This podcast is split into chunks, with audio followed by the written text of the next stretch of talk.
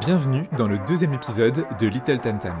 Little Tam Tam, c'est 5 minutes max, un thème en lien avec l'épisode précédent et des astuces et conseils activables que tu peux mettre en place là, maintenant, tout de suite. Enfin, dans 5 minutes. Allez, go, on y va. Deux rituels recrutement pour ton équipe.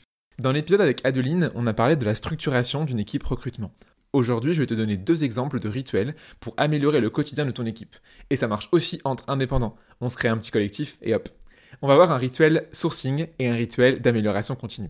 Rituel numéro 1, mettre en place des sessions collectives de sourcing. C'est, je crois, mon rituel préféré.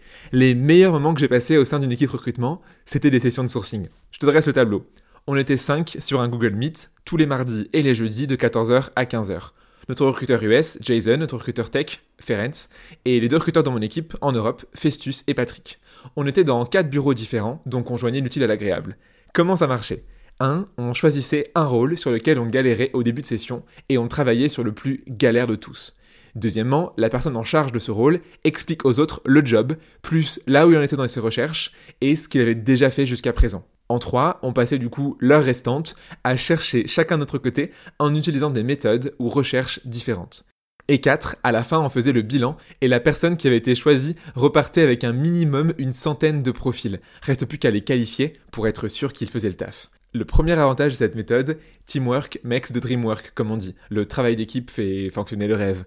Ouais, ça donne moins bien en français. C'était un boost collectif sur le poste le plus en tension du moment. Imagine, tu galères sur un job et t'as quatre autres recruteurs qui viennent te donner un coup de main pendant une heure. C'est quand même pas mal.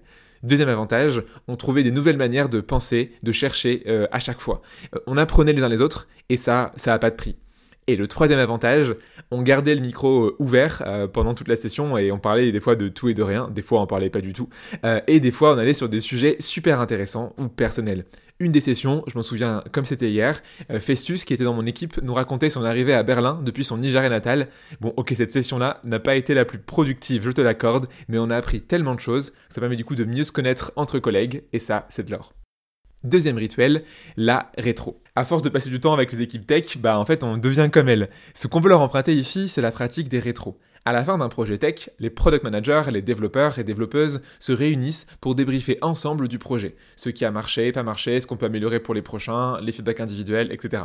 Quand j'étais chez Faber, je participais souvent au rétro pour me tenir au courant des projets clients qu'on avait en ce moment. Être avec les équipes tech pour ensuite mieux parler aux candidats tech, y a pas mieux. Bref, je m'égare. À partir de quand on fait cette rétro? Cette rétro, elle arrive quand le job a été closé. On a fait une offre au candidat ou à la candidate, la personne a accepté, l'onboarding est en train d'être préparé, c'est le bon moment pour préparer sa rétro. Alors comment on fait une rétro efficace? D'abord, on réunit les parties prenantes. Hiring manager, recruteur ou recruteuse, sourceur ou sourceuse. Les personnes qui ont participé au recrutement. Ensuite, on fait un petit tableau, virtuel ou en vrai avec des post-it, tout ça, tout ça.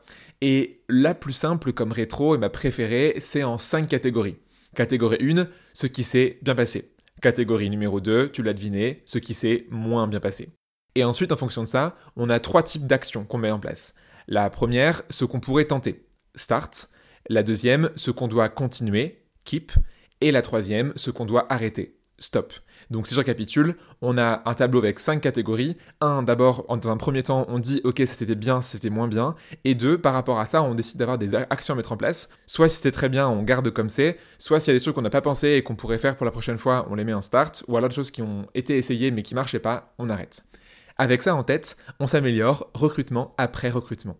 La bonne nouvelle, c'est que ça marche aussi quand on est recruteur externe. On peut faire ça avec ses clients. Ça peut permettre de décrocher une autre mission, par exemple, parce que le client verra qu'on a envie de s'améliorer. L'autre bonne nouvelle, c'est que ça marche aussi sur des projets, comme par exemple le lancement d'une page carrière ou d'une campagne de com sur Insta, ou encore la mise en place d'une session collective de sourcing par exemple. Voilà, là, là, là, et voilà, la boucle est bouclée.